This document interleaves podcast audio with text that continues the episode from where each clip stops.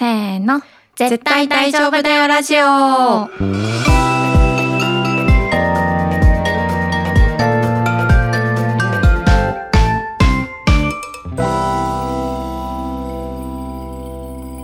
萌えです。愛です。このラジオではクリエイティブ業界に身を置き、日々をサバイブする女子二人が漫画やアニメをはじめ自分たちを大丈夫にしてくれるものについて愛を込めて話していきます。はい。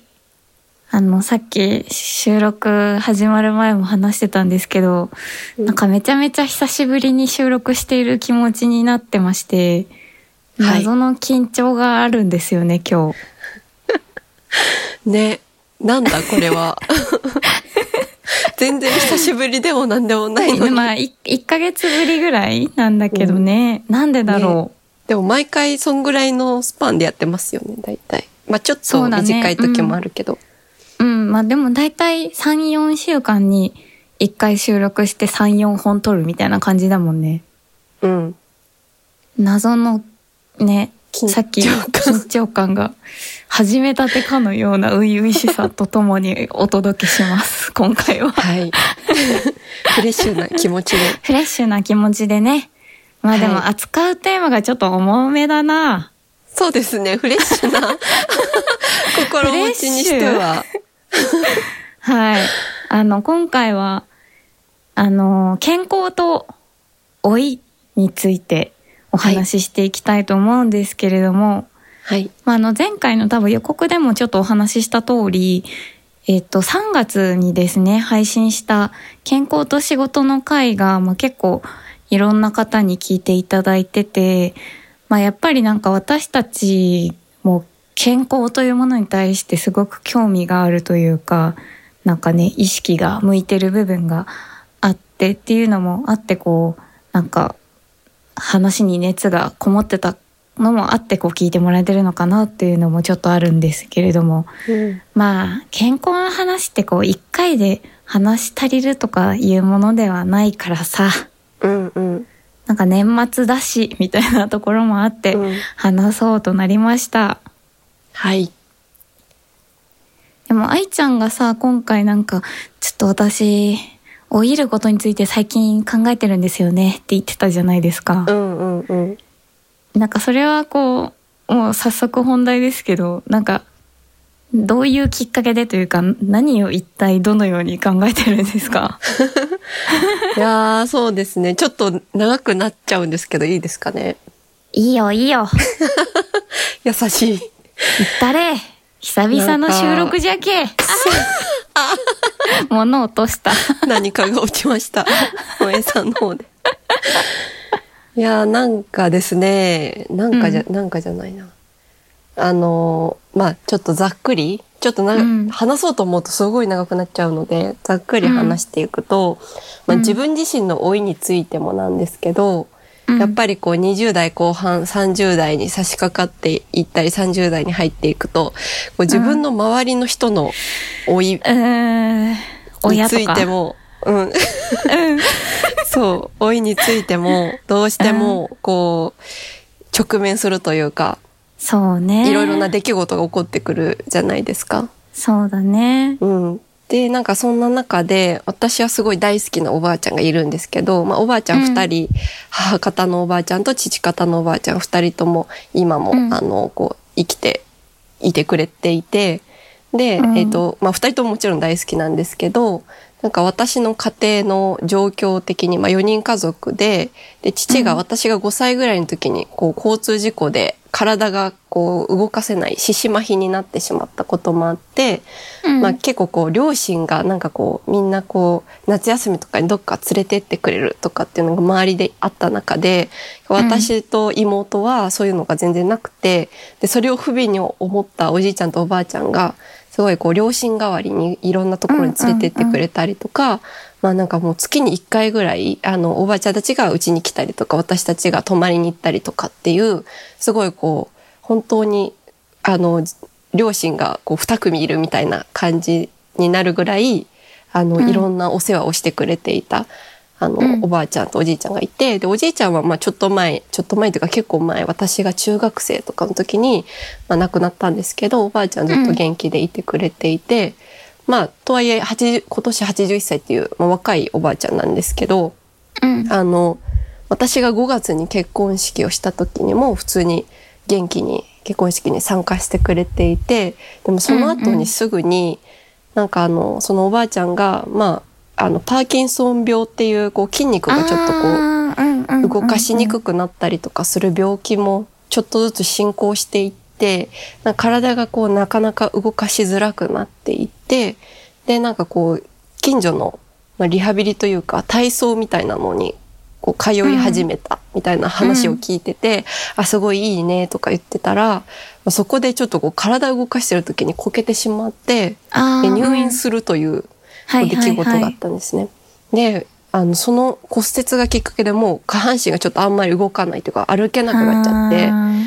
でなんかプラスその入院の期間はやっぱりコロナのこともあってそう,、面会もできなくて。でなんか、まあ、面会はできないけど電話しようっていう感じで、まあ、電話も、まあ、少ししてたんですけどうん。なんかその肺炎になっちゃったりとか結構いろんなことがあって、まあ 2, 2ヶ月ぐらいかな。いやでも1ヶ月ぐらいかな。こう丸々連絡をこう取れなかった時期があったんですね。うん。でその時その後にそのうちの母から連絡があってちょっとおばあちゃんがこう認知症を発症したみたいな話があってまあちょっとあの本当に昨日帰ってきたんですけどこの、まあ、1週間ぐらいいろいろバタバタそのおばあちゃんが施設に入るあの準備、まあ、急に入院して急に認知症発症して結構いろいろ準備が急でバタバタっとしてたんですけど、うん。まあ、一日めっちゃ久しぶりに会った1日目の時はなんか会った瞬間嬉しいって言ってすぐ分かってくれてたんですけど、うん嬉しいって涙おばあちゃんがこう涙ぐんでくれて「ああ久しぶりに会えてよかったね」みたいな、まあ久しぶりって言っても5月に結婚式で会ってるから、まあ、半年ぐらいぶりに会えて、まあこうあの退院病院をその骨折と肺炎から退院して、えっと、施設に入るまでの時間一緒にご飯食べたりとか過ごしてたんですけど、やっぱりその過ごしてる間でも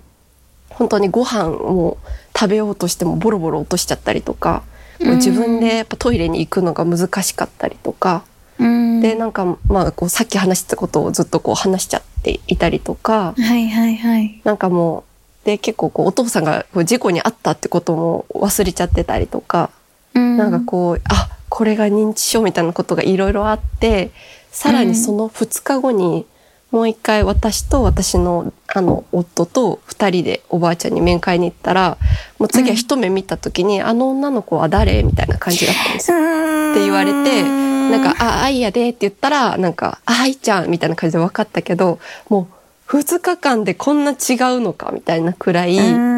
進行しててでなんかもうそのなんだろうそのもう蛇口の蛇口が壊れた水あれ？水道？水道。ちょっと例えがうまく言えないですけど。のようにもう涙をがもう止まんなくなっちゃってその時。涙と鼻水を垂れ流しながら。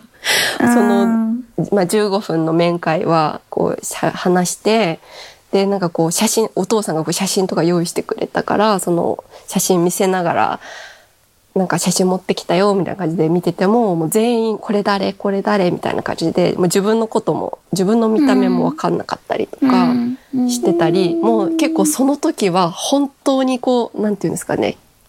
あこれが認知症かっていうのを感じるいろんなこうすれ違いとかこうあのおばあちゃんってあの岡山から京都にこう出てきた人なんですけど最近うん岡山から京都に出てきたと思ってたりとか。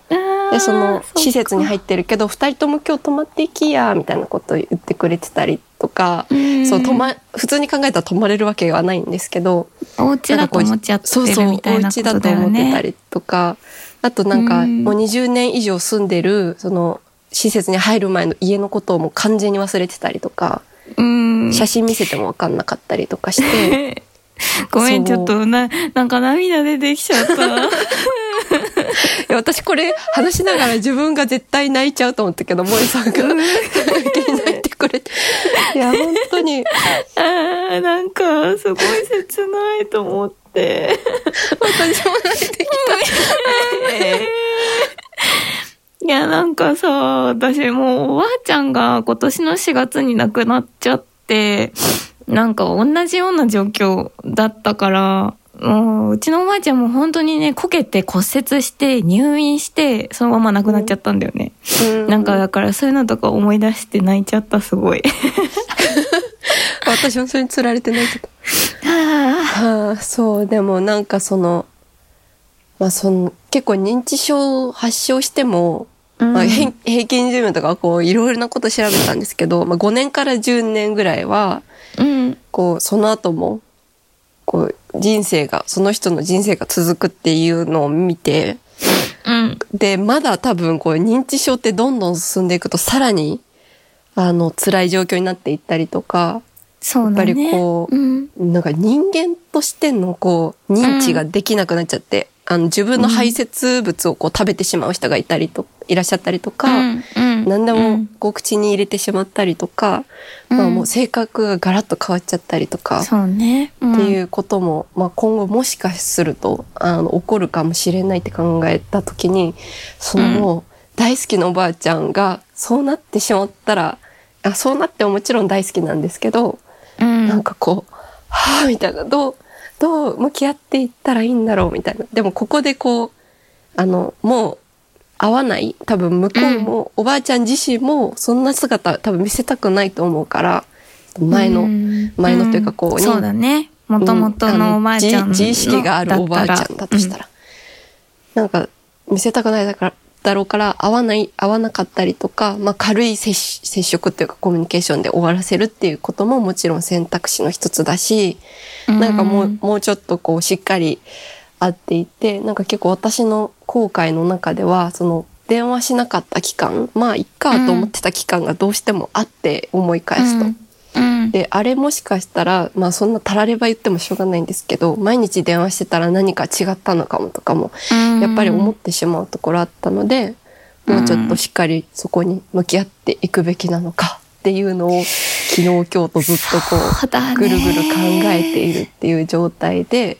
まあ、それが起こったことで結構自分の両親に対してのなんか、うん。あ両親も老いていって、まあ、その認知症になるかどうかっていうのはまた別の病気の話なのでまたちょっと老いるっていうところと直接イコールではないかもしれないんですけど、うん。そういう可能性があるっていうこととか、うん。でそれが自分自身にも起こりうるし、まあ、確実に老いてはいくっていう時に、うん。なんか自分の老いっていうことだったり両親の老いっていうものの解像度がすごい上がって。うん。なんかこうあの未来の自分は今の自分が作っていくじゃないですか。こそうだうね。日々の選択というか、なんかそうなる時に結構優先順位とかやっぱりなんかこう重要視する部分が変わっていくなっていうのをすごいキンキンの話で全然まとまってはないんですけど思っていたっていうところうんうんうんうんでした。うん。そうね。なんかなんだろう特に家族のうん。が老いることとかってうん。なんか私全然にもう本当に20代後半になるまで全くこう考えもしなかったことなんだよね。うんなんかもちろん自分も年を重ねていくし、うん。その分親も年を重ねていくっていうのうんは理解はしてたんだけど頭では。うんうん。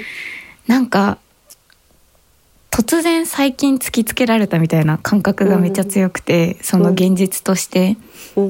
まあもちろん私もそのおじいちゃんおばあちゃんがもう今はえっと母方も父方も全員亡くなってしまってうん。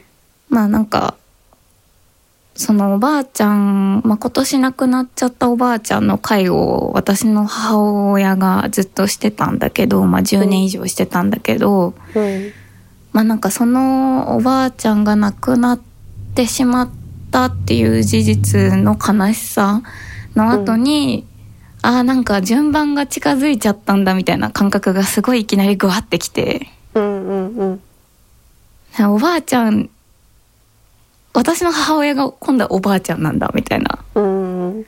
感覚になって、うん。まあ、私はなんかもう子供とかもいないし、うん今のところそんな結婚する予定とかもないから、うん。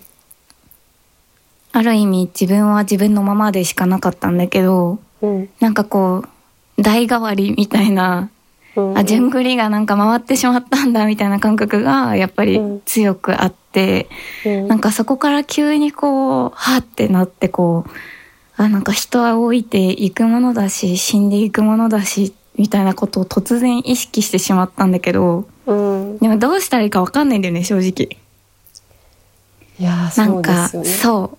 その現実に突然30歳になった今年、バッて突きつけられたんだけど、うん。でもだからといってどうしたらいいかわからないみたいなのがすごい正直なところで、うんうんうん。なんかものすごい、私がものすごいお金を稼いでたら、うん。なんか年収3000万とかあったらさ、もうめちゃめちゃ、じゃあ、親の両親のために、なんか将来の備えっていうか、うん。なんかもう高高級な老人ホームとか探し始めようかみたいなのとかいろいろとあるんだろうけど、なんか正直まだ今自分が暮らしていくこととか自分が仕事をしていくことで必死みたいなところもあるから、うん。なんかそこまで余白がなくって、うん。でも時間は進んでいくっていうのもすごいひしひし感じてて、うん。なんかどうしたらいいかわからない戸惑ってるみたいなすごい今そういう状況。うんあとなんか自分が健康であるっていうのをなんか前提としすぎないうんことはなんか私は割と心がけているかもしれない。気持ち的に考え方的に。うん。なんかその健康っていうものはなんかいろんな奇跡の上に成り立っているものであってうん。いつどういう理由でそれが損なわれるかはもう本当に神様がサイコロ振るみたいな感覚というか。うんうん。なんかこれもちょっとそう考えるようになったのはうん。2年ぐらい前ですかね。あのうちの兄がですね。私兄2人いるんですけど真ん中のお兄さんがうん。あのちょっと病気になってしまってうんうん。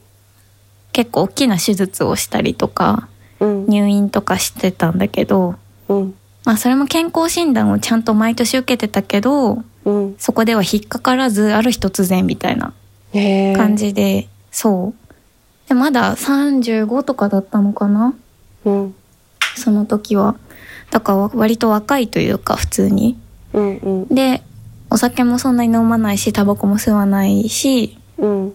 まあちょっとがたいはいい感じではあるけど全然太ってるとかではないみたいなうん感じだったから結構家族全員衝撃的で「えみたいな。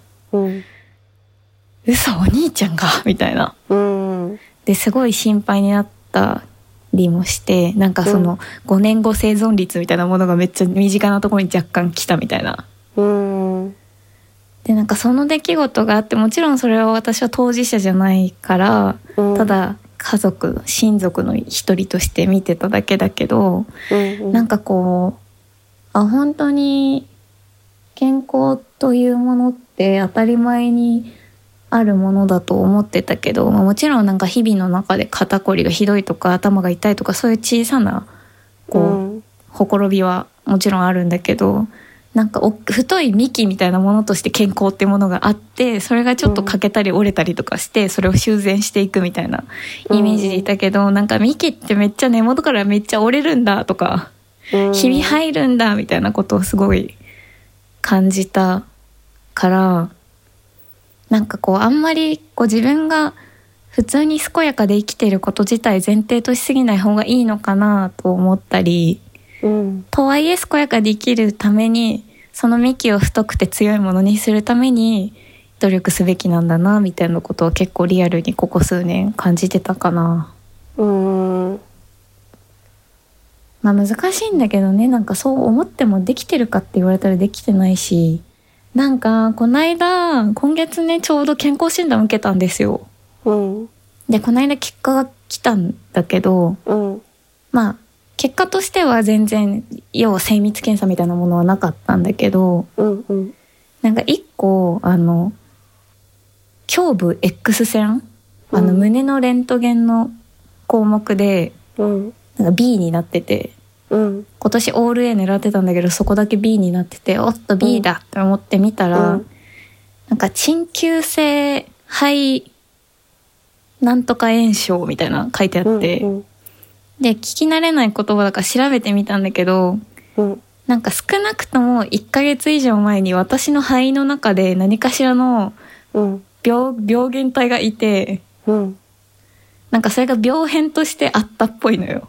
うんうん。で鎮急性っていうのは、えっと、それが止まっているというかうん。活活動休止中みたいな感じなんだけどうんうん。あなんか活動休止ってことは私の肺の中で病変が活動してたわけみたいな感じですごいびっくりしてうん。えやばとか結構思ったりした。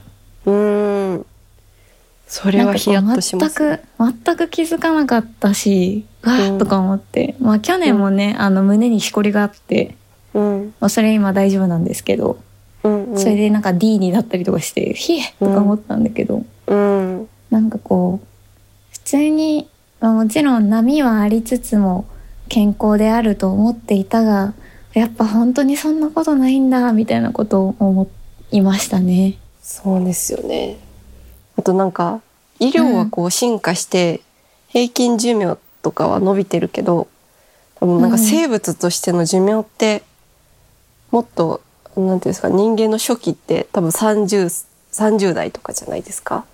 うん、なんかそれ考えるとすごいなんか 不思議な気持ちになるんですけど私は。うんうんうん。あの今猫と暮らしてると、まあ、猫の寿命って大体えっ、と何歳だ？15年ぐらい？15年ぐらい、まあ、最近だと結構20年ぐらい生きる猫ちゃんも多いんですけど、ね。そう。15から20年ってされてて、まあ、それ例えば40年とか生きてる猫ちゃんがいたらもうはあみたいななんか怖いみたいな感じに多分なると思うんですよね。未知の世界すぎて。うん。でもなんかこう人間ってその状況が医療の力でなってるわけじゃないですか。うんこの話の落としどころ何も決めずに話しちゃったんですけど。大丈夫あの落とさなくていいんじゃないかな。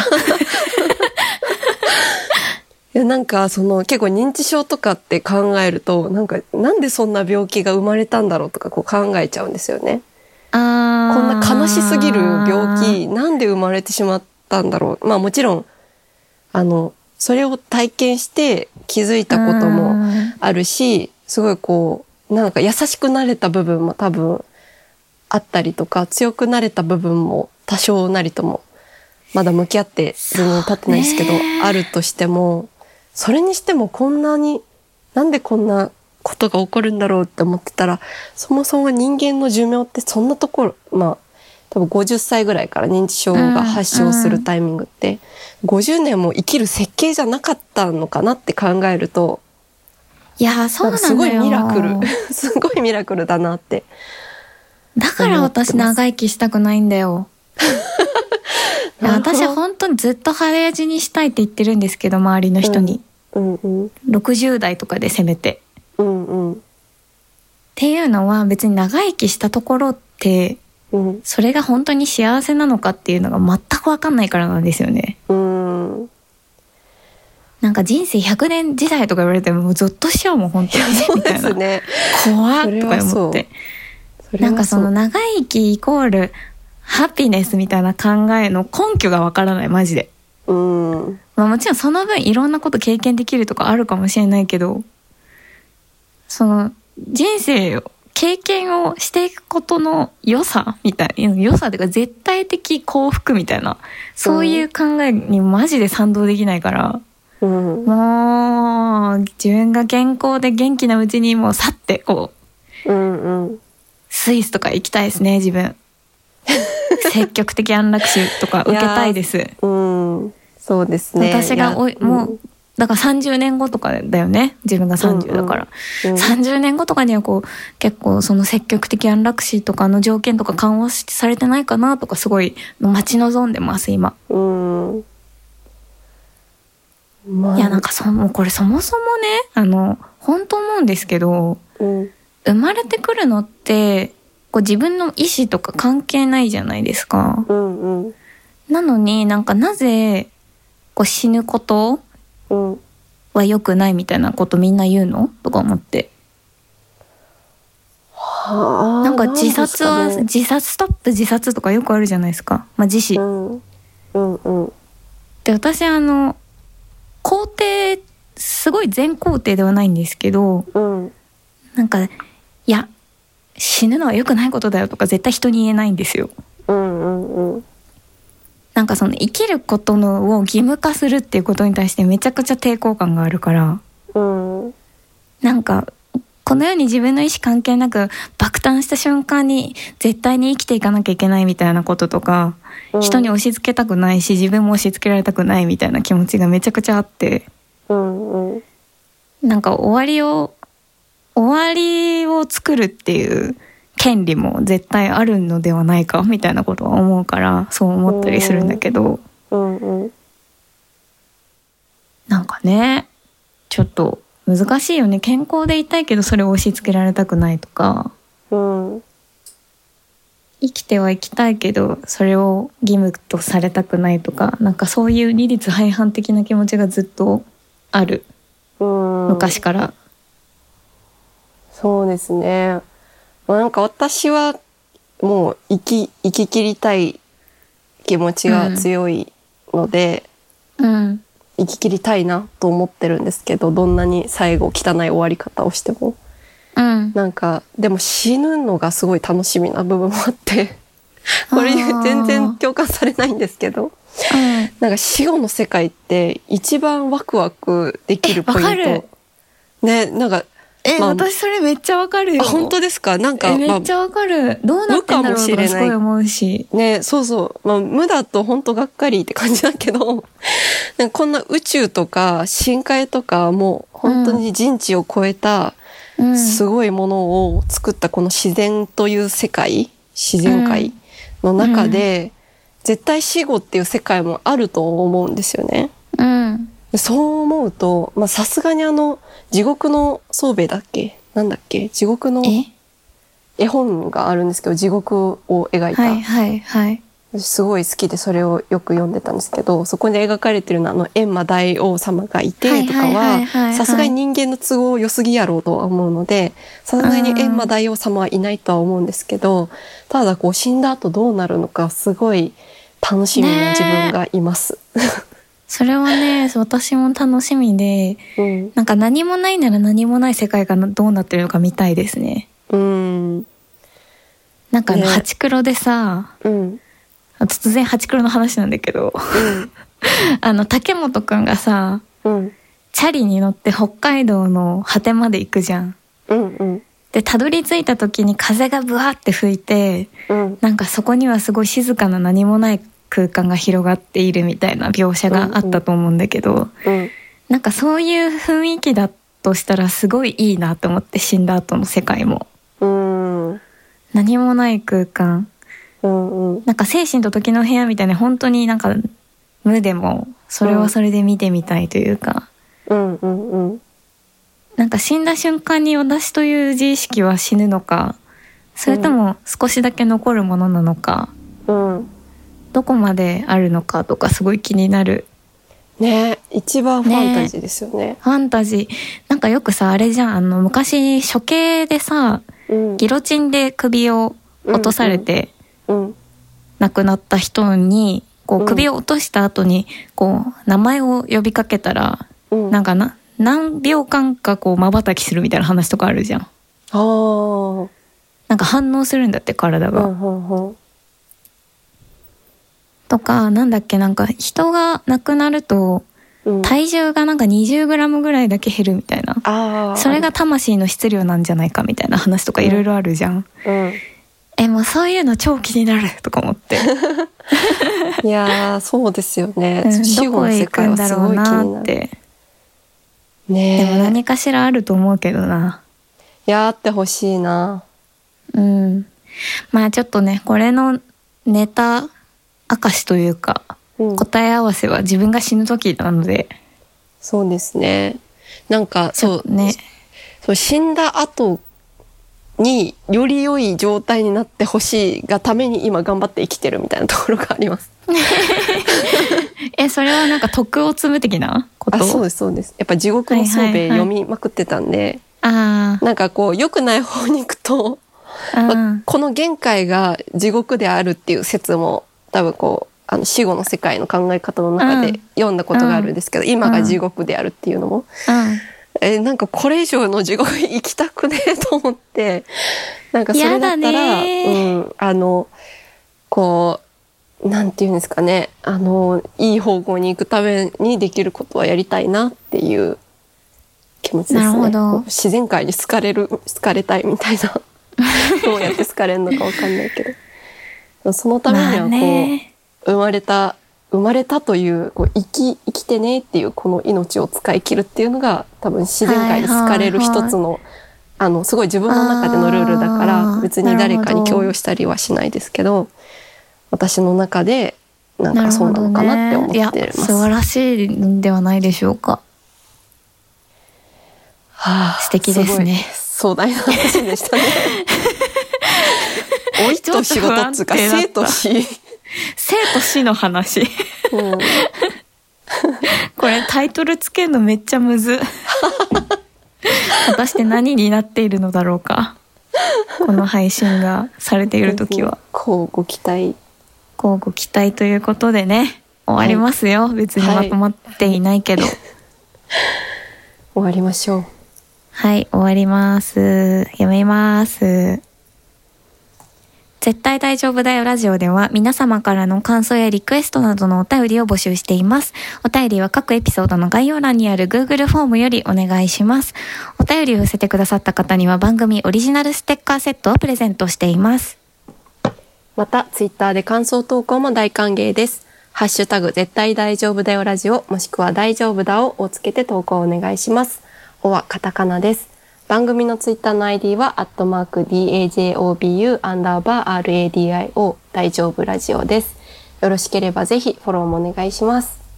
お願いします。ふー、表話しちゃったぜ。えー前回の雑談会からの緩急。サウナみたいですね。サウナみたいなね。本当だね。整ってもらえるのではないでしょうか整って、もう一回サウナ入ってみたいな感じだね。そうそう。次水風呂かなみたいなうんね。次、次水風呂で。整えるのかな？うんわかんないけど。はい、次回なんですけれども、はい。あの、年末年始といえば、どんなことをこう想像しますか？年末年始といえば、年末年始っていうか、一年っていう単語？一年といえば、うん、占いですかね。うわ、すごい。忖度。忖度がすごい透けて見える回答だ。うん、占いしかない。占いしかない。まあちょっとね、あの、今回、重ためだったので、ちょっと来週はまたもうちょっとさっくりいきたいという気持ちがあり、うん、あの、世の中には様々な占いコンテンツが溢れてると思うんですけれども、はい。ちょっとそれをなんか見ながら、こう、くっちゃべります。イエーイ。雑。来週はもうちょっとラフに聞けるのではないでしょうか。聞けるはず。聞けるはず。よかったら来週も聞いてください。聞いてください。せーの、バイバイ。